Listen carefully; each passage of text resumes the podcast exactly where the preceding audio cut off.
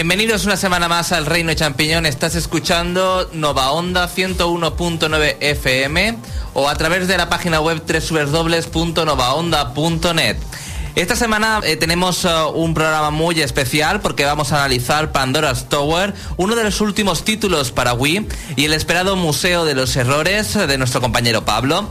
Y antes de continuar con más uh, contenido, aquí en el estudio está, como es habitual, en los mandos, José Carlos, y al otro lado del cristal, como suelo decir, Alex, Félix, Pablo, que ya lo he nombrado antes, y un servidor Xavi. ¿Cómo estáis? Nada, yo bastante bien. Feli- eh, Alex, ¿tú qué? Yo bien, aquí preparado para el análisis. Pablo, tenés muchos seguidores ya, ¿eh?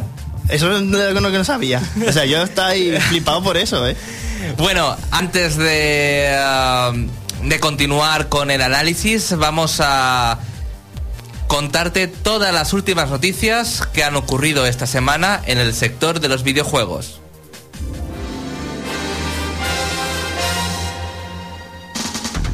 Entérate de todo lo que se puede en el mundo de los videojuegos. El Reino Champiñón te pone al día. Noticias.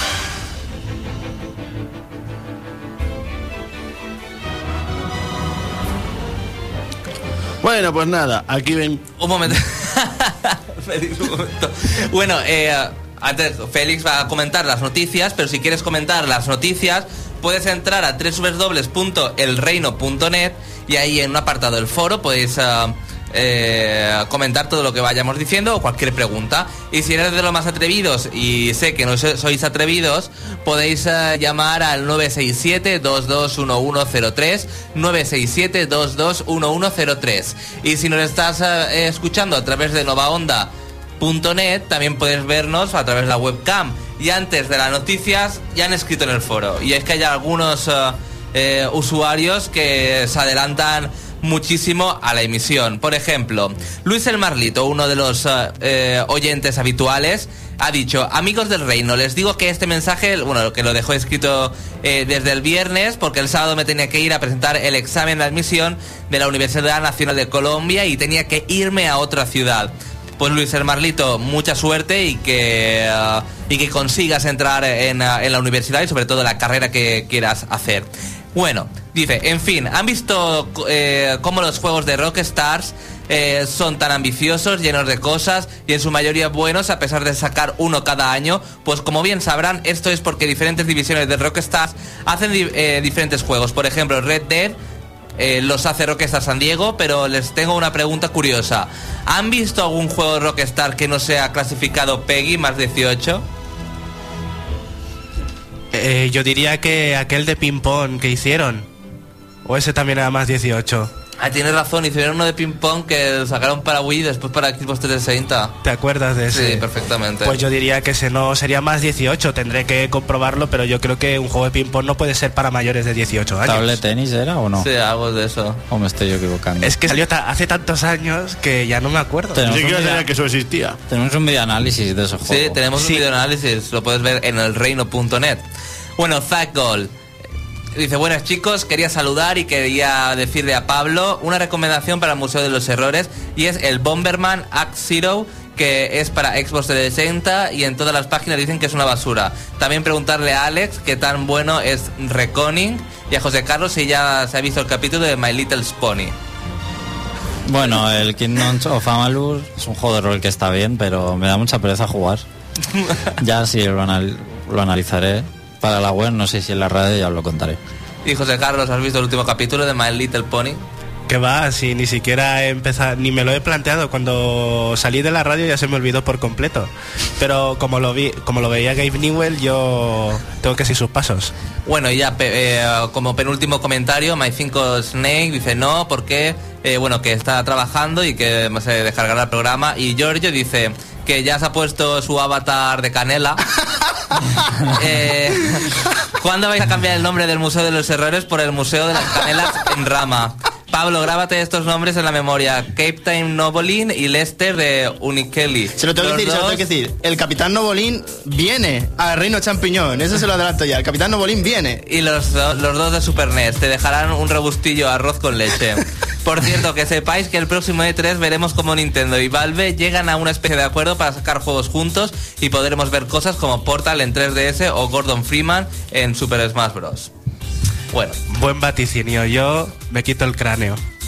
Bueno, y ah, pues ah, os recuerdo que podéis ah, comentar todos los todos los todas las noticias y todo lo que vayamos haciendo en el programa en www.reino.net y leeremos los comentarios. Félix, ahora sí, tu turno. Bueno, pues nada, aquí está Félix, como cada semana, y os voy a traer aquí una serie de noticias interesantes sobre la futura consola Wii U.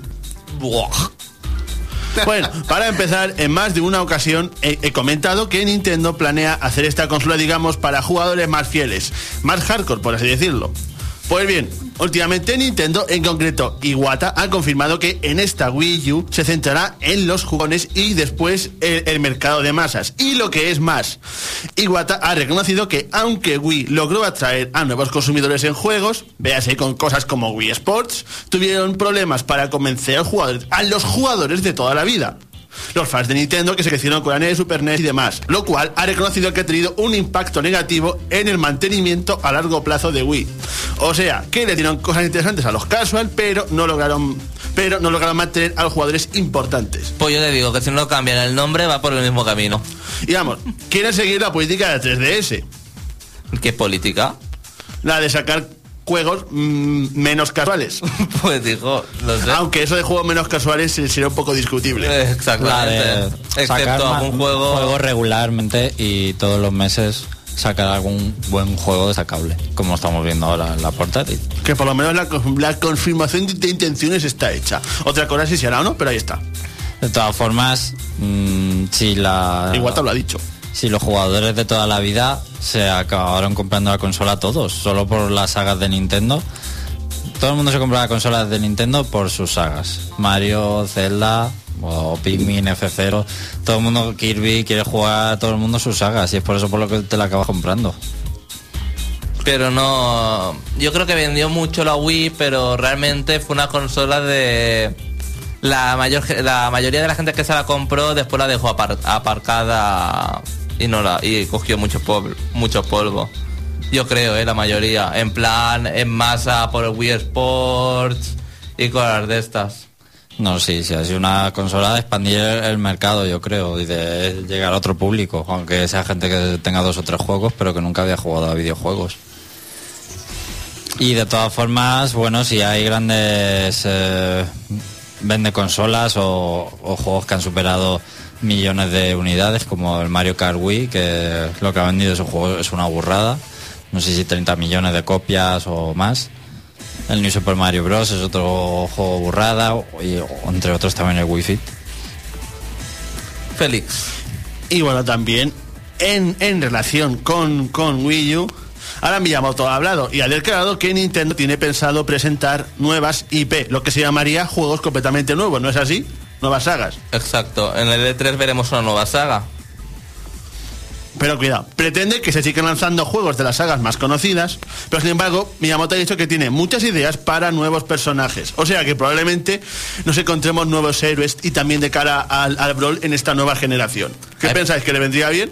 Yo creo que, por ejemplo, deberían ya cerrar algunas sagas. Zelda. Es que no sé yo qué más fustes debe tener eso. Pero porque hay que cerrar Zelda. Esa Porque- es imposible, esa es la piedra angular. Ya Son lo sé, Pokémon, Mario pero- y Zelda son la piedra angular de Nintendo. Pero, Pokémon o sea- da los cuartos, Zelda trae los fans y Mario es que siempre va para adelante. Haga lo que haga, siempre va para Pero Mario adelante. son plataformas. El Zelda es que la No, no, historia no. ya está bien. No, pero, pero, es que, como precisamente puedes- no, tiene historia la saga. Claro, como te puedes decir, para atrás en el tiempo, para adelante y muchas cosas y salen personajes y luego el primo del otro es el malo, no sé qué. y siempre haces mundos nuevos y cosas. Zelda siempre está abierto. Tiene historia, pero cada juego es independiente. O sea, una de las cosas que más se le critica a Nintendo que es no hacer grandes historias, a su vez es lo que le permite explotar tanto las sagas, porque en cada juego te encuentras algo totalmente nuevo.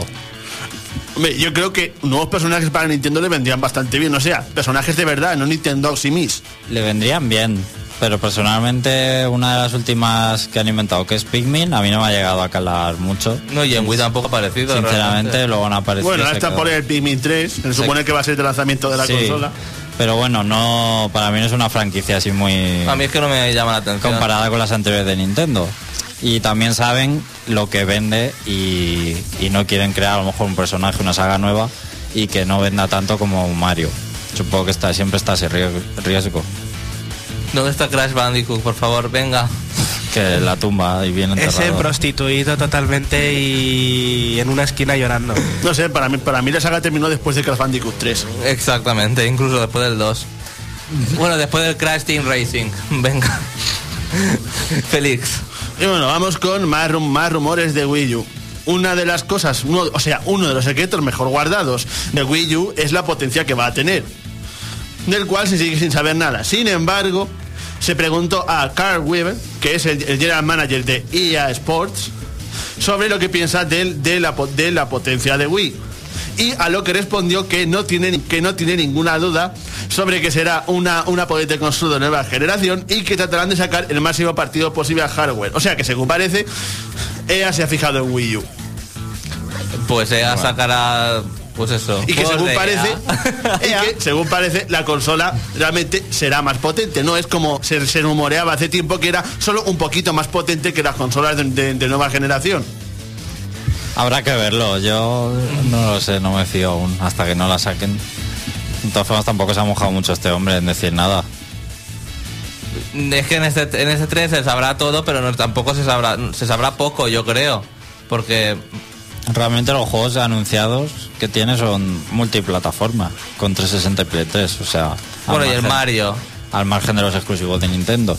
O sea, que no sé hasta qué punto vamos a ver un juego que se vea mucho, muy diferente en cuanto a los que vemos el- en la competencia.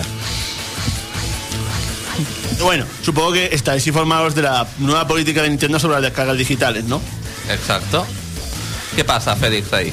que básicamente ni- Nintendo va a apoyar la- las descargas digitales y ha, y ha declarado que va a sacar que va a sacar juegos digitales que costarán lo mismo que los juegos físicos. Es decir, que sacarán juegos físicos y digitales a la vez con, con precios más o menos similares.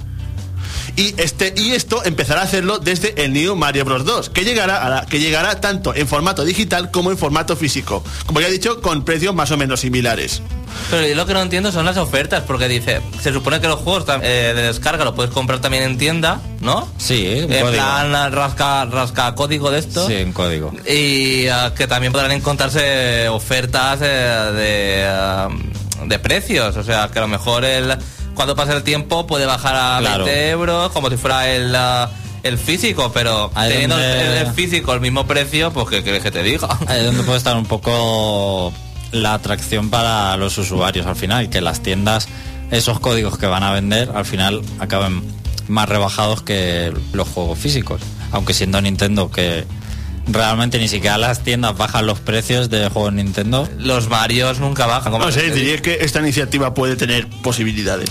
A ver, a Nintendo le gusta, antes de que hable José Carlos, le gusta mantener el valor de sus juegos. Él cree que si un juego vale 40 euros, mm, por muchos años que pasen no baja el valor y cree que un juego digital es el mismo juego y que no debe bajar el valor. Hay que tener en cuenta, mucha gente dice, es que la descarga digital precisamente te ahorras dinero y costes en muchas cosas. Pero también hay que tener en cuenta que Nintendo es la que más barata pone su juego ya de por sí en las tiendas. Lo que pasa es que se mantiene el precio, pero es la que vende los juegos más baratos. Eh, Ahora voy a hacer yo mi pequeña intervención, que, tam- que tampoco quiero que la gente me dé la razón, pero yo considero que mm, por mi experiencia en Steam, eh, siempre vuelvo al Steam, ya sabéis que yo, pecero, pues si un juego, eh, un juego llega de lanzamiento, pues amortiza sus primeras ventas con el precio alto eh, de salida. Pero luego se da cuenta o por lo menos las compañías que no son Nintendo, de que si quiere llegar a más público tiene que aprovechar, pues, o hacer una rebaja por propia iniciativa o aprovechar lo que genéricamente hace Steam, que son las rebajas de festividades. Hace rebajas en verano, en Halloween, en Navidad, y esas ofertas hacen que tengan, que se incrementen un montonazo el número de jugadores. Hombre, eso Y- es otra posibilidad, obviamente, que, que igual no está descartada para Nintendo eh, poner en la tienda digital ofertas especiales. Que yo no digo que me regalen el videojuego digital. Yo lo que pido es un precio un poquito más sensato. Un poco de sensatez. Porque no es. Yo considero que la caja y las instrucciones se pagan. Por, pero Pagas el viaje del juego y pagas a la tienda que lo está vendiendo. Si es que ahora puedes llamar instrucciones a lo que sale en 3DS. Realmente. que también que también dice mm, he leído pues eso también opini- otras opiniones que dicen que mantener un servidor para las descargas digitales tampoco es barato que también por eso digo que, que se busque un precio sensato, algo que convenza entre elegir la versión física y la versión digital, porque si no me voy directamente a la física, si van a costar más o menos lo mismo, pues por un poquito más tengo mi versión física. Obviamente. Y se la puedo prestar a un amigo. Lo que pasa es que estamos eh, intentando comparar con Steam. Sí, eh, igual no es justo porque el mercado físico en PC se perdió hace ya unos varios años. Y si vemos realmente la estrategia en consolas, siguen eh, estrategias parecidas. Los juegos bajo demanda de Xbox Live de juegos actuales, no hablo de arcades, no son especialmente baratos. Los juegos, eh, ya tuvimos la PSP Go, valían lo mismo que en versión física y por eso se pegó el batacazo también. Los juegos que hay en PS Vita, de, ya no de juegos de Play 1 o, t- o consola virtual, digamos, que se puedan comprar, sino juegos que salen, novedades y está en la tienda de PS Vita para descargar, vale lo mismo que también que en la tienda. Entonces yo creo que realmente las compañías en consola no quieren aún devaluar, o sea, llevarse el terreno aún al negocio digital del todo.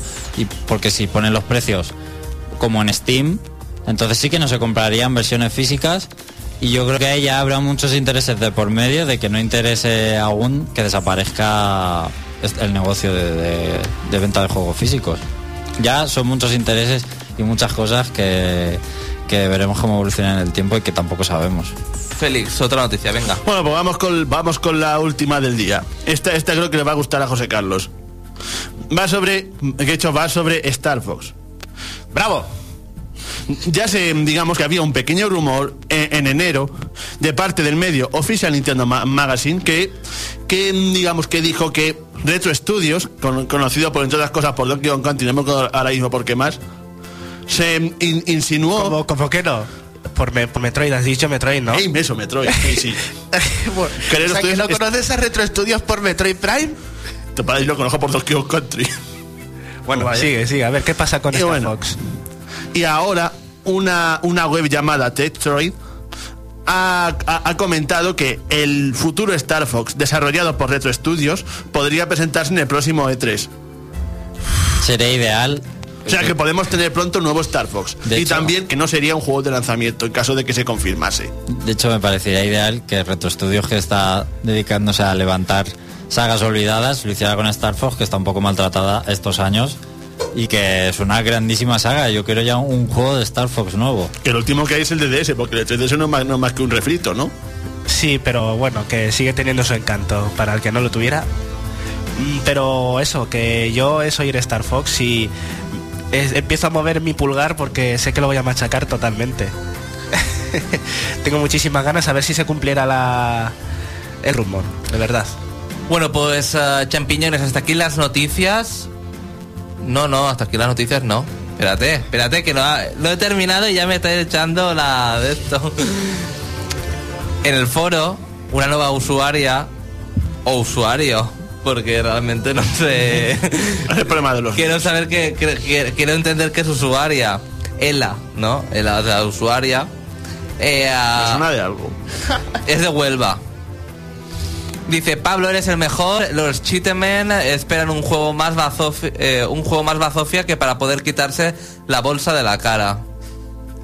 Tienes otra otra mm, otra fan. Pablo. Bueno, eh, José. Pues ahora cojo yo el relevo de las noticias y me meto de cabeza con uno de los bombazos de la semana. The Elder Scrolls Online. Cha, cha, Ay, cha. yo estoy harto de tanto juego online, Bueno, ya- eh, MMORPG. Ya iba tocando que, que fuese online, ¿no? Mm, no sé, porque mm, ya se han visto cosillas, ha habido filtraciones de imágenes de arte e imágenes del juego in-game y tiene más colorines que el Super Mario Kart, el, el, el Elder Scrolls Online. ¿Ah, bueno, sí? sí. Eh, ya, mm, bueno, pues ya sabéis que se hizo el anuncio oficial por parte de Bethesda que va a salir para PC y Mac. No se sabe nada de versión para consolas. Así que... Sí, el tema es que es un MMORPG, es decir, Sí, es un MMORPG. No, es un Elder Scrolls normal con online, es decir, es un MMORPG. Es, es decir, otra vez, podrá competir con los que hay ahora bajo, o sea, mandando en PC, pues seguramente lo tenga muy difícil. Vamos Hombre, y sobre todo ahora que salen muchos gratuitos, el Geek Wars 2, el Ion también ahora es gratuito. El Tera. El bueno, acaba de ser el Tera, pero eso es de pago.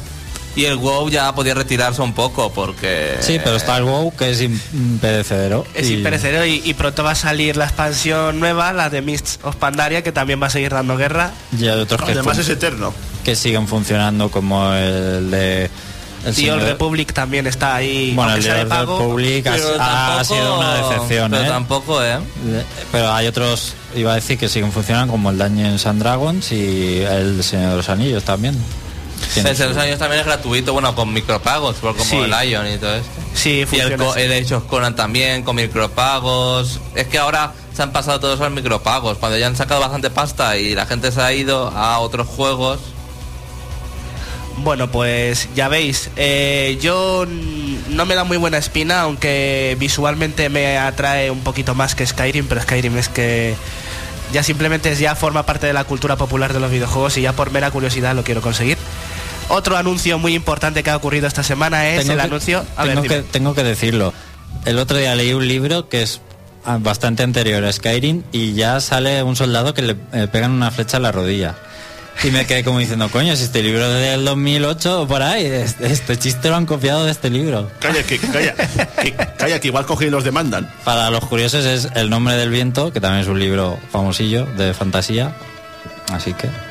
Bueno, pues el otro anuncio importante de la semana es Call of Duty Black Ops 2. Hay otra saga que ya podría de- retirarse un poco, ¿sabes? Sí, esta sí que yo... O, o dar, un pa- o dar un parón. Sí, que hagan una parada técnica porque esto parece más eh, el cuento de las expansiones. Más que juegos en sí, parecen expansiones de sus precuelas. Pero bueno, aquí vamos a tener uno nuevo y nada, pues es que va a salir este año, va a salir el 13 de noviembre. Ah, sí, mientras Para- venda, que está vendiendo aún millonadas, vamos a seguir viendo uno por año. Y- Así que la gente que no se queje y que no lo compren. Y siempre, no lo compren, y siempre sale por la misma fecha, más o menos. Sí, Eso- para, para la campaña navideña. Exactamente. Si es, si es que está clarísimo. es una burbuja esta saga o incluso lo de los shooters, que ya veremos cuando explota. Pero de momento lo van a seguir. eh, Antes estaba en el claro, ordenador, pero con la nueva generación, a partir de Xbox 360 o Xbox 1, Hubo un, Fue un un- boom. un boom de shooters, pero realmente han pasado los años. Ya todos los shooters que no son o Battlefield o Call of Duty realmente o se- Halo también. o, a- Halo. o Halo se pegan una hostia o pasan Por muy eso, salen- por eso salen desapercibidos. juegos como el Test nadie le hace caso. ¿Como Claro, cuál? eh, Fear. Que por eso salen juegos como el Free Test nadie les hace caso. Es decir, hay juegos buenos No como ese juego, ¿eh? o el Inversion creo que era otro juego bueno, pero luego no llegan a vender porque todo lo que no es al final Call of Duty o Battlefield o algún nombre más famoso luego no, no venden. Pero como parece que este género es el que más vende ahora mismo, pues ahí está, eh, al pie del cañón. Bueno, pues otra noticia así pequeñita antes de antes de hacer una pequeña parada, otro nuevo anuncio. Y ya que estábamos hablando la semana pasada sobre el juego este de Sony Battle Royale de que se parecía demasiado a Super Smash Bros. ¿Habéis visto el Sonic All Star Racing Transform? Ah, por eso de que se pueden adaptar los vehículos, ¿no? Ay, pues a mí me gusta. O sea, Sí, creo mí- que sea fluido y todo eso a la hora de cambiar a- de una cosa a otra y demás el Transformer ese, pero tiene, su... Y además su... El, um, ¿Cómo se llama? Sonic All Star Racing, ¿no? Se llama el primero. Sí, Sonic and Sega All Star All Star Racing. Racing. Ahora han quitado la palabra Sega porque era demasiado largo. Pues a mí me gustó bastante ese juego, o sea, bastante divertido y con bastantes modos, con cosas que comprar y demás, es, estuvo bien. Pues ya veis, el videojuego lo que va a ser es una continuación, va a tener más personajes, entre ellos va a aparecer Vice de Skies of Arcadia, por ejemplo, entre otras nuevas incorporaciones, y la principal característica va a ser que los vehículos van a transformarse en vehículos acuáticos y en vehículos aéreos, a- además de ir por tierra. No quiero decir de quién se ha copiado eso, no lo quiero decir. Pues se han copiado Aunque no sé. del Diddy con Racing. Del Diddy Con Racing. obviamente, es más No es tanto Mario Kart, a mí me recuerda más a Diddy con Racing, porque los vehículos juego. van por encima del agua, Sí. son como Como el, lanchas, el Overcraft. exacto, y los aviones puedes volar, Libremente. que en Mario Kart realmente no puedes volar, es, solo planear. un plan. Para mí, para mí Diddy con Racing es el mejor juego de coches, así en plan karts. Es una pasada y es una clase maestra de cómo implementar un genial modo historia en un juego de coches. Sí. Bueno, pues última noticia así rapidita y es que Harmonix va a trabajar en la siguiente generación. Sabéis que Harmonix eh, se especializaba en los juegos musicales. Pues ahora dice que va a hacer una nueva saga que usará controles de movimiento y que estará enfocada en la exploración. O sea que no estamos ante un videojuego musical en principio. Y a ver si no se no meten la pata por meterse en un terreno que no conocen. Vamos a ver, igual, igual es un juego musical de exploración. Bueno, pues ahora sí, ya vamos Y- a. y- espérate, no quiero si decir quieres. nada, pero quedan 10 días para que salga Sonic 4 episodio, episodio 2. Sí, sí, dilo bien. Episodio Dios. Pues ya lo has dicho, porque dices que no quiere decir nada y lo has dicho. para que la gente lo compre y apoye este título. Tiene buena pinta, eh, he visto ¿Me vídeos. podéis recordar la fecha? Y sobre todo el día 15. Aunque los que compraste la versión de Wii estáis bien jodidos. Porque no vais a poder disfrutar del mm, de lo que pasa entre el episodio 1 y episodio 2. Episodio Metal Locón. este. Exactamente. Madre. O sea, tendrás que volver a comprarte el primero. Yo creo que al final saldrá de alguna manera una consola Nintendo o incluso en versión física sacarán todo. O sea que Al final yo creo que sí, que lo sacarán también en versión física. Bueno, pues hasta aquí las noticias. Síguenos escuchando en www.novaonda.net o a través de 101.9 para enterarte de todo sobre el sector de los videojuegos. José Carlos, ¿qué vamos a escuchar hoy? Bueno, pues como hoy está lloviendo a cántaros, voy a poner el ending de Rurouni Kenshin que se titulaba It's Gonna Rain. Pues vamos allá.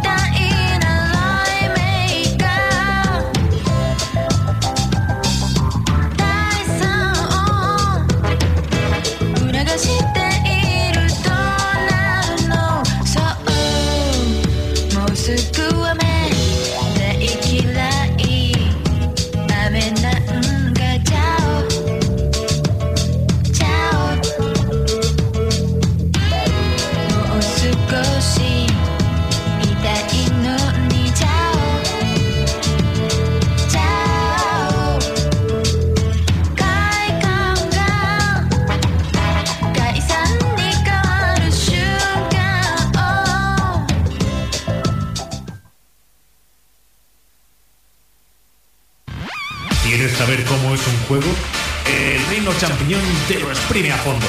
Escucha nuestro punto de vista. Análisis.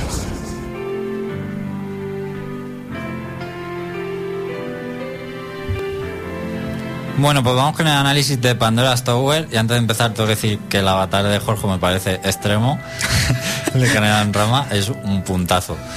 Bueno, vamos con el análisis de Pandora's Tower. eh, este que se ha anunciado como el tercer RPG japonés que llega a Wii desde Japón junto con Xenoblade Chronicles y The Last Story.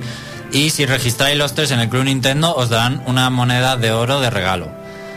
Eh, no es tanto un RPG, aunque sí que es una producción totalmente japonesa y un juego muy japonés, pues más una aventura con toques de RPG, o sea que no os esperéis un juego tan rolero como Xenoblade Chronicles y The Last Story.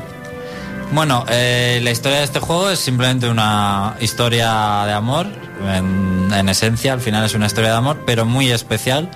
Y es que ya, si habéis visto un poco la publicidad de Nintendo, había eh, eslóganes originales como mi amor por ti es visce- visceral o por ti hago de tripas corazón, que son eslóganes literales, tal cual, porque lo que pasa en este juego es que Elena, la chica, tiene una maldición que le hace transformarse en monstruo y Aeron es el chico que quiere hacer todo lo posible para que ella no se convierta en un monstruo. ¿Quién les va a ayudar? Pues una viejecita que se llama Mabda, una, como una bruja misteriosa, que le dará una cadena a Aeron, lo, lo lleva a los dos a, 13, a unas 13 torres antiguas que están plagadas de monstruos y que Elena debe comer la carne de esos monstruos para volverse humana. De ahí un poco este amor visceral, ya que Aeron es el que le trae la carne de monstruos a Elena para que ella se la coma. Será la, la carne de los amos de cada una de las 13 torres, es decir, 13 jefes finales, y la carne de ellos la que al final del juego, o en, teoría, eh, hay que, porque hay distintos eh, finales, eh, le quite del todo la maldición a Elena. El juego es un poco, a veces, grotesco, incluso da asco, porque es eh, incluso se centra mucho en mostrar a Elena con la mitad del cuerpo convertida en monstruo, con tentáculos, con la piel eh, arrugada. Y, cuando se come la carne también se ve como le da un bocado, incluso tose o le dan ganas, le dan arcadas. O sea, es bastante explícito. Estos momentos son muy explícitos, incluso hay muchas escenas distintas en el juego de con Elena de cómo vive esto de ser ah, medio monstruo. De- después voy a, voy a decir un poquito más de, de esto, de, esta transformación en monstruo, pero ahora vamos a explicar un poco la mecánica esencial del juego. Es una aventura de acción, sobre todo, donde vamos una a una recorriendo las torres, matamos al monstruo llevamos la carne de amo a Elena. Los jefes hay que decir que son muy originales, me han gustado muchísimo. Uno de los juegos con mm, que más me han gustado con jefes finales muy originales. Hay que destacarlos especialmente y son estratégicos. No son de estos que vas muy dopado con las armas, eres muy fuerte. Que hay juegos que son así, llegas al jefe final, te pones a pegarle, si eres muy fuerte y te lo cargas de una. En este juego no, porque son, tienen toda su estrategia. Dicho esto, es, eh, la forma de atacar o de luchar contra los monstruos es muy sencilla, con un solo botón, con el botón A, para hacer combos y manteniéndolo presionado se pueden recargar los ataques. Habrá cuatro armas distintas en el juego, cada una con sus cualidades, pero el fuerte del juego es realmente eh, la cadena, la cadena que tiene Aeron, que nos permitirá hacer mil virguerías y es realmente aquí donde la jugabilidad del juego aumenta mucho y donde es más original respecto a otros juegos o destaca. Con la cadena podemos sujetar enemigos, incluso podemos elegir qué parte del cuerpo, lo cual es muy diferente, porque si le, atas el torso, no es lo mismo que si le atas los pies y a lo mejor ya no le dejas moverse. A veces, según de dónde lo encadenes, eh, te sigue pudiendo atacar o lo tienes totalmente sujeto. Además se pueden hacer muchas cosas, como por ejemplo eh, cogerlos de la cadena, cogerlos con la cadena y empezar a darle vueltas o tirarlos contra una pared. Se puede hacer zoom para ralentizar la acción, porque el puntero, donde apuntamos con el puntero es donde va a ir la cadena realmente. Podemos sujetar a dos enemigos con la cadena y el daño que le haces a uno es compartido, se transmite desde un lado de la cadena al otro. Y como digo, es, está muy bien eh, este elemento de la cadena porque da muchas posibilidades y debemos combatir con ella porque si vamos solo a pegar a pelo eh, lo pasaremos mal, sobre todo al principio del juego que los combates están un poco eh, dificilillos hasta que nos acostumbramos. Pero sirve para muchas cosas más, para hacer puzzles, para resolver muchas fases de, plataformas que hay. Y al final el juego, si bien las primeras torres son para hacerse con los controles, y cada una de las torres tiene una ambientación de agua, de fuego, de roca, de bosque, pues eh, las primeras son sencillitas, al final las, eh, las últimas torres son muy buenas porque son rollo Zelda o recuerdan más a Zelda, porque son más en plan laberinto, te queda bloqueado en distintos momentos y entonces tienes que volver para atrás y ver qué te has dejado por abrir, qué, qué puzzle no has resuelto, qué caminos, al final es eh, ir desbloqueando caminos y puertas para poder avanzar. Es, eh, hay muchos puzzles y al final lo que destaca es más el uso de la cabeza, de pensar en el juego, que lo que es darte de leche contra los enemigos. Algo que me ha gustado mucho, incluso hay algunas torres muy originales y que ya me habría gustado que en el último Zelda se podían haber aplicado algunas ideas de este juego que está muy bien y tiene torres realmente muy buenas. Son como mazmorras, ya digo. Más que torres, son mini mazmorras. Pero como decía antes, no podemos olvidarnos de Elena, ya que cada segundo que pasamos en las torres hay una barra que se va gastando y es que ella está más cerca de convertirse en monstruo. Entonces, eh, tenemos que salir de las torres sin, haberna- sin habernoslas pasado muchas veces para volver, porque si no se cormiento de monstruo y perdemos la partida, para llevarle carne de enemigos normales, que le rellena la barra, aunque no sea la carne de amo, pero eso hace que se pueda mantener en forma humana. Es aquí donde decía también antes que hay muchas escenas, porque no lo mismo si llegamos cuando aún no ha sufrido ninguna transformación y ahí va habiendo distintos límites de transformación hasta uno que en el que casi ya eh, es un monstruo y se hace énfasis en el juego porque hay escenas de vídeo dedicadas a esos momentos y como digo algunos muy grotescos y la verdad es que está muy interesante el juego y está muy bien por eso también por esos toques tenemos que volver porque también hay un vínculo de afinidad con ella según lo bien que te lleves y para que aumente ese vínculo tenemos que llegar pronto, o sea, es decir, hacer que no llegue a transformarse mucho en monstruo, o sea, volver regularmente con ella, darle regalos y eh, hablar con ella. Es decir, todo lo que una mujer quiere, que es que le hagas caso, que le prestes atención. Pues si hacemos esto, aumentará el vínculo y si no, bajará. Dependiendo de cómo tengamos el vínculo al final del juego, tendremos un final u otro entre cinco distintos y cinco desenlaces distintos de esta historia de amor. Ah, donde espera Elena, que es un pequeño observatorio, también podemos hablar con Magda. Y aquí podemos comprarle, tiene, aquí donde está la tienda, ella tiene una tienda donde podemos comprar o vender cosas, mejorar nuestras armas, así como crear materiales nuevos. Estas dos cosas, tanto mejorar las armas como crear materiales, requieren a su vez otros materiales. Hay que decir que hay un- gran abanico de materiales en el juego, cada torre tiene sus materiales únicos, incluso a distintas horas del día aparecen unos objetos u otros. Y si queremos mejorar las armas a tope, conseguir los mejores equipos, tendremos que recorrernos bien las torres en busca de determinados objetos. Pues lo típico, tienes una lista de materiales, 3 de mercurio, 4 de estas semillas, 5 de tal. Y si te falta algo, pues no puedes hacer esa mejora. Así que tiene su, su importancia aquí eh, eh, esos objetos. Una, una pequeña pregunta. ¿No se hace extremadamente pesado tener que salir y entrar de las torres continuamente para, para llevarle comida a Elena? No es tan pesado porque, por ejemplo, en la primera torre no te va a hacer falta volver ninguna vez. En la segunda a lo mejor te hace falta volver una. Luego en las más difíciles, que son más largas y más complejas, a lo mejor como mucho tienes que volver tres veces. Vamos, que digamos que la varita esa no se llena en plan... No, no es, rap- no es rápido.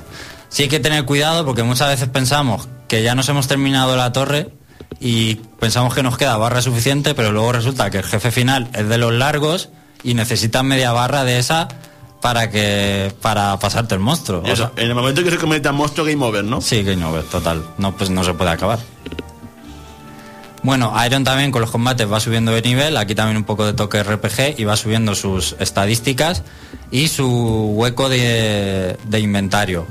Hay, por ejemplo, tenemos casillas donde colocar los objetos que llevamos equipados. Por ejemplo, puedes encontrar una arma super dopada, pero te ocupa casi todas las casillas y puede que no te convenga ponértela por muy buena que sea. Hay que también ponerse equipamiento defensivo. También es bueno volver, eh, respondiendo a la pregunta de Félix, es bueno volver también al observatorio a ver a Elena, porque además así dejas objetos en el, en el cofre, en el baúl que tenemos en el observatorio, porque como tenemos un, un tope de objetos que podemos llevar encima, si estás en la torre y has conseguido un montón de objetos, luego los que si empiezas a encontrar más, luego no te van a caber. Entonces, volver al observatorio también está bien para dejar en el cofre, que es ilimitado, un montón de objetos que no te vayan a hacer falta y así vuelves a la torre y vas para volver a coger a saco cosas. Bueno, el juego hay que decir que, aunque ya lo habréis entendido, que es, eh, hace uso del puntero, del Wiimote, para el uso de la cadena, y aunque es compatible con el mando clásico, pero en este caso no es recomendado, porque si no el puntero lo tienes que mover con el segundo stick, algo que no es nada cómodo, es un juego totalmente orientado a Wiimote y Nunchuk. La duración del juego está bien porque son 20 horas, es una aventura muy variada, como digo, de pensar, de luchar, de jefes finales muy interesantes y eh, en unas 20 horas más o menos lo acabaréis, que está bastante bien. Y tiene rejugabilidad, ya que, como he dicho, tiene cinco finales y cuando te lo pasas se te facilita mucho conseguir el resto, no tienes que empezar, digamos, de cero la- una nueva partida, o sea, no quiero tampoco destriparlo mucho, pero se facilita bastante conseguir los otros finales. Y hay, veréis cuando juguéis, muchas puertas cerradas que no podréis acceder porque solo puedes hacer cuando te pasas el juego la primera vez. Y de hecho a la cuarta arma del juego está detrás de una de estas puertas, o sea que tiene bastantes elementos ahí de rejugabilidad. El juego, la verdad es que gráficamente mm, está ahí regular mm, porque tiene bastante dientes de sierra, aunque es un juego más o menos colorido, que, que un poco tipo las, de las Story, si lo habéis visto, pero reutilizan demasiado las ambientaciones de las torres, incluso lugares. No quiero tampoco destripar mucho esto, pero para ver 13 torres que podían haber usado muchos eventos distintos y muy originales, no lo podían haber aprovechado muchísimo mejor. Se queda un poco corto en ambientaciones tal vez. Y el diseño del juego la verdad es que está bastante bien porque es tipo medieval, así como mi- mitológico también y de época griega, que al que le guste pues eh, le va a gustar esta ambientación. En la música hay canciones que están muy bien, sobre todo la de los jefes finales, y otras que suenan cantadas. Hay una que canta Elena también. Y incluso están inspiradas en, en famosas canciones de música clásica, que al que le guste la música clásica las va a reconocer. Pero la pega es que las usan demasiado y hay poca variedad de canciones. O sea, vamos, se nos van a repetir muchísimo y si hubiera habido más variedad o no la repetirán tanto, eh, sabría mejor el apartado sonoro del juego. Pero al final lo reutilizan bastante, o sea que en general los gráficos y el sonido eh, tienen ahí sus altibajos. Bueno, ya para terminar, hay que decir que este juego no viene, aunque es de Nintendo, realmente lo ha hecho el estudio Gun Byron, que el único así más famoso que os puede sonar son los juegos de Su- eh, Superstar de Nintendo DS, que no llegaron aquí, que son de Japón, salieron en Japón. Este crossover de lucha de personajes de manga. Y también ha hecho muchísimos juegos de One Piece. O sea, realmente no es que fuera un estudio experimentado en este tipo de juegos, pero hay que decir que le ha salido una aventura muy buena, muy recomendable si os gustan los juegos eh, de aventuras, que realmente me he puesto a pensar, ya hay muy pocos juegos de este tipo en Wii, por lo que es un juego muy a tener en cuenta si os gusta mínimamente, por ejemplo, Zelda, es un juego que se le puede parecer en algunas cosas, no hay exploración, no en ese sentido, sino más bien en lo que son la resolución de mazmorras o puzzles y todo eso. O sea que es un juego notable y a los que no les gusten los juegos casuales de Wii, sino todo lo contrario, juegos buenos, juegos eh, de pensar, de currárselo, que, que sean algo más exigentes con los juegos, pues este le va a gustar mucho y yo realmente lo recomiendo. Mm, la nota yo, eh, yo le doy un 7,5, aunque está muy muy cerca del 8, pero al final es un matiz ahí que no importa mucho y que a mí personalmente el juego me ha gustado mucho porque tiene muchas cosas que yo busco en un videojuego, como es pues una buena aventura, unos buenos puzzles y un desarrollo de juego más o menos variado y también una historia original como tiene, con que os va a sorprender por el tema de Elena convertida en monstruo y la jugabilidad con la cadena está bastante bien. Pues después de este análisis de Pandora's To- Tower, que lo podéis ver muy pronto, más de lo que pensáis, en www.elreino.net, ese videoanálisis, nos vamos a una sección muy esperada, el Museo de los Errores, pero antes, antes de ir a la sección, Alex, alguien ha escrito en el foro, www.elreino.net, No hay nuevos comentarios. Pues eh, dale a la sintonía, José. Pasen, pasen y vean el Museo de los Errores del Reino Champiñón. Quizás no puedan volver a conciliar el sueño.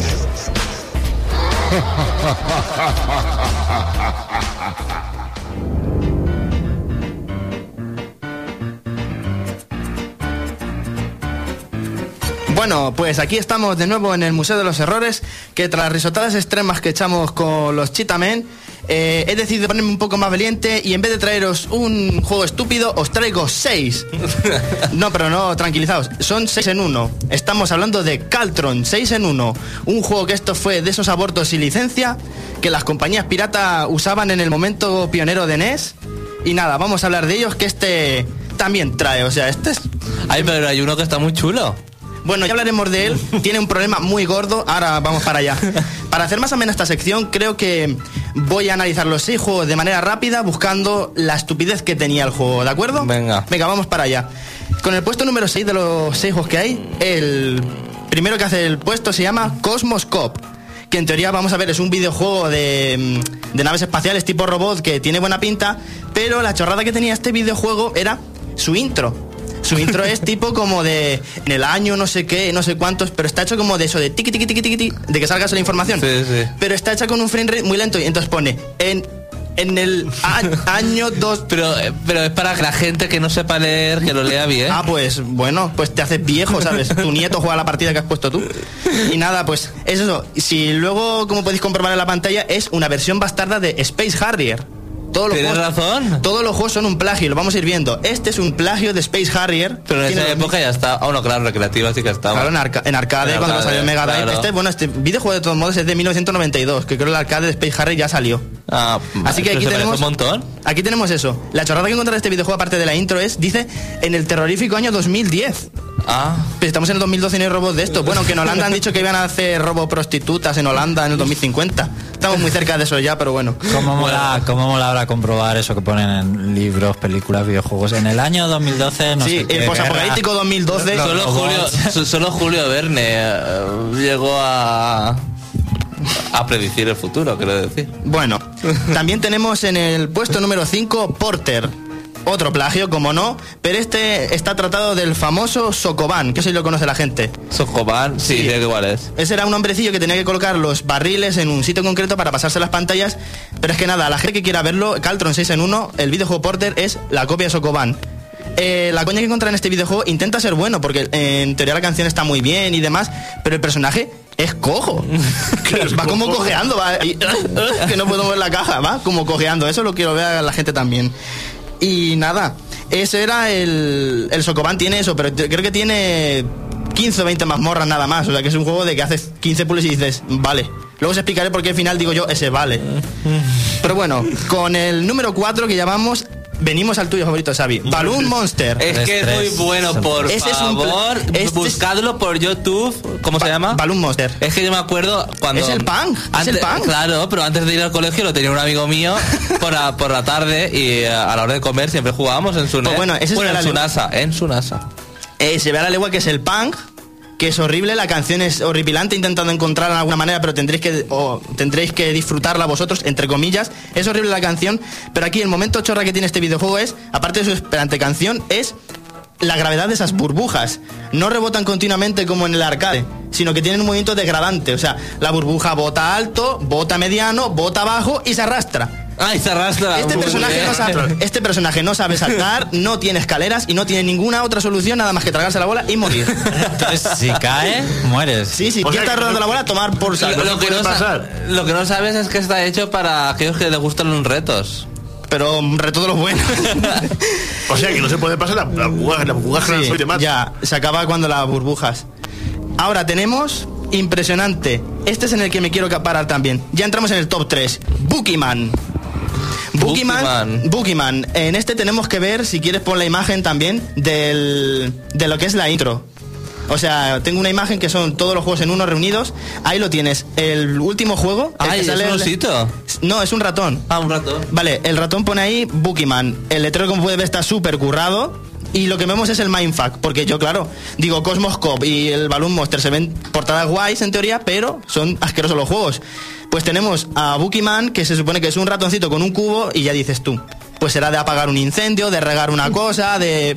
No sé, ya me están planteando que el Cosmos Cop es un juego chulo, no sé qué, no sé cuántos, y nada.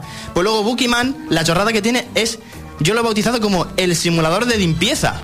Porque es como. Es una copia de Pac-Man, El juego es una copia de Pac-Man. En decía sí. yo que me parecía... Sí, pues es como el Pac-Man, entonces lo que tenemos que hacer es quitar ese color canela en rama, ahora que lo estamos Nunca viendo. mejor dicho. Nunca mejor dicho. Entonces tenemos que limpiar todo ese suelo que los bichitos están manchando.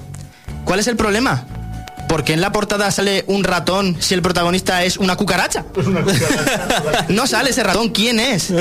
Quiero que en el, ahora en el Es post... como el. Sí, Que es no algo parecido. el último. No aparece ese ratón. Boogeyman es una cucaracha que tiene que limpiar este lugar. Hay animalitos que están de adorno que no te ayudan ni hacen nada. Y hay que limpiar estos niveles. No Es sé, igual los tres salen como enemigos o qué. que no, si están ahí quietos y dan, hacen tonterías en plan de saludar y demás. Está aquí, sí. En persona tenemos hay un aquí. pingüino, que es el pingüino del juego. Es el pingüino oficial que viene al reino. Lo- si lo veis por webcam, veréis todos los días al pingüino del Museo de los Errores. Atendiendo. Luego, eh, lo como iba diciendo, en Bookeyman tenemos que limpiar eso, pero luego tenemos otro bichito que se dedica a pringar más aún lo que hemos limpiado. Entonces hace horrible, pero yo No creo será- que ibais no- en el... No será ese el ratón. No, no, no, es otra cucaracha. es una hormiga, creo, pero bueno, aún así, eso, quiero que escribáis en el, en el post o lo que queráis. ¿Quién es Bookeyman? ¿Quién es ese ratón? Y nada, eso, que escribáis quién es Bookeyman, quién es el ratón en el post de ahora mismo. Ya entramos en el top 2, o sea, estamos acercándonos. Vemos a Adán y Eva. Adán y Eva se llama Eva. juego. Sí, Adán y Eva. Pero una bueno. copia, una copia bastarda. Pero es la copia bastarda de Balloon Fight. Total, pues si eres un, pues si eres un tío en un globo. Es un tío en un globo que se supone en teoría que es Adán. Tienes que derrotar a las serpientes, pero atención, tiene un montón, gambas. tiene un montón de cosas. Tienes razón, gambas. Es. Pero son, bueno, son las serpientes de Adán y Sí, Eva sí, del sí. mito. Pero la chorrada del juego viene en sí es que, vamos a ver, si la serpiente te pincha el globo, obviamente mueres. Pero es que en teoría sale por ahí una con que caga un huevo duro. Pero porque el huevo, el huevo se rebota en la pantalla. O sea, es un huevo que tira y rebota en la pantalla. Si se lo tira a las serpientes no le pasa nada, pero al muchacho este le mata. Le mata a los propios juncos que estáis viendo. O sea, el escenario le mata, le mata todo. Este hombre. todo. Sí. Es un ju- es- me estoy dando cuenta que este recopilatorio es para, para a quienes les gustan los retos. No, y Es que te todo. mierderos, y los juegos mierderos. Ahora os diré luego otra cosa que es bastante importante. Tú que dices que eso es para gente importante. Y creo que vamos a entrar ya en el número uno, en el funesto y maligno número uno. Y yo me pongo ya en posición. Pues tiene buena pinta. Salam aleikum, José Carlos. Solo. Salam aleikum, Xavi. Solo. Salam aleikum, Félix. Sola. Y salam aleikum, Alex. Salam. Entramos con el número uno, el que yo he- he- también me he quedado con este, con la tecla Magic Carpet 1001. Qué nombre enti- más. No entiendo nada. En la portada nos vuelven a engañar como con Bookeyman. En esta portada nos engañan con que la portada de- es un genio apareciendo de una lámpara y diríamos, será como Prince of Persia o algo así. Pero no, nos encontramos en la aventura a un hombrecillo tipo Aladino que va de pie en la alfombra mágica. O sea, este tío tiene mérito. va disparando con un arco de pie. O sea, ese tío me encanta. Ahora, lo que tiene de épico este juego es impresionante. La canción es. es gloria para los oídos. Parece Super Mario Bros. 2. Bueno, no sé. A mí, ya te digo, es. La, los gráficos mm, no son destacables, no tiene nada en especial. Y nada, podemos ver en el fondo de la pantalla una cosa que ya es que me ha partido. Yo he estado jugando a esto, pero ya esta ha sido la, la joya del Nilo, la canela en rama. El problema que tiene es en el fondo aparecen una pareja de camellos gigantes. ¿Qué Están las dices? dunas, es que no se ve, bueno, si ponéis un vídeo y demás y lo veis, entre las dunas se ven unos camellos que miden 20 metros, o sea, son más grandes que las dunas que estamos viendo. Mira, por aquí hay gente que ya está poniendo. Son como jefes finales o algo. Sí, eso, muy bien, Jorge. Esto es lo que me pasó a mí exactamente cuando jugué a esta parte. Un GIF de Jorge en el foro. Bueno. Una chica vomitando. No, que está puesto canela. está escupiendo la canela ahí a, a los Yoga Flame. Ah, es verdad. Bueno, pues entramos con lo que es ya lo más peligroso y mortal de este videojuego. El plantel de enemigos que tenemos que enfrentarnos. Como puedes comprobar en la imagen y en vídeos, tenemos de enemigos a los clásicos pájaros rojos funky que echan fuego. Vete tú a saber. Cabezas de anciano tipo Mahoma que nos llueven de las nubes, porque solo llueven de las nubes cabezas de ancianos. Y de mis dos malos favoritos, que los he dejado. Uno de los malos finales es una bruja, pero una bruja está de cuento. O sea, montar una escoba y tal. ¿Y qué hace, qué pijo hace aquí en esta época tan arábica? Una escoba y una bruja y... Yo me quedo flipado. Y ahora viene mi personaje favorito. O sea, es que lo, lo corona. Esta mierda la corona. Unas mujeres en burka montadas en misiles. Es épico, ahí lo tenéis. Pero Son bueno, mujeres, o sea, ¿quién ha hecho este apo- videojuego? ¿Qué mente ha hecho este Este, Bin Laden mínimo. Este juego yo le he apodado, yo le he llamado Superguerra Santa 2000. es un árabe que va luchando, pero es que... Muy simbólico ese Sí, sí, sí, mira, Sí, sí. acercadlo, acercadlo. Es que es, joder, mira, son mujeres en burka. Las únicas personas en Arabia Saudí, todo eso van burka mujeres. Y nada, vamos ya a acreditar este videojuego. ¿Qué tiene especial? ¿Nos vamos ya para allá? Sí, es que soy flojito, voy a subirlo un poquito. Vámonos, vámonos y entonemos. Lo primero que quería decir es que este videojuego, si la gente de a pie quiere disfrutarlo, podemos encontrarlos en tiendas de internet por un valor de 450-500 euros. Mmm. Así que. Xavi, corre a tu tienda y cómpralo y disfrútalo. Así que nada, voy a, voy a acreditar el videojuego. Afirmo, confirmo y acredito que Caltron 6 en 1 no es un truño como un puño, son seis truños como puños. y verdaderos. Por hasta aquí una nueva entrega del Museo de los Errores. Como siempre, Pablo nos ha sorprendido y aumenta sus fans en el foro. E incluso van saliendo cada día mucho más. José Carlos, ¿a qué juego estás jugando? Yo sigo con World of Warcraft. Alex. Kingdom of Amalur, aunque hoy ha empezado el, el Inazuma Eleven. ¡Uh! ¡Qué atrevido! Muy bien. ¡Qué atrevido, Alex! Pablo. Yo creo que voy a seguir investigando por aquí, pero creo que el capitán Novolino, Lester, el Forever Alone van a venir en el próximo reino que haga yo por aquí. Y Félix. Yo estoy dándole caña al Saint Row 3. Y yo me he bajado dos juegos mini de PC Vita, que por cierto, si le das a me, gusta en Facebook a Sony, te los regalan. Así que, ¿a qué estás esperando? Nos vemos la semana que viene aquí en El Reino Champiñón. No te olvides, entra a www.elreino.net, descárgate el programa y entérate de todo el sector de los videojuegos con las últimas noticias y de análisis. Hasta la semana que viene, champiñones.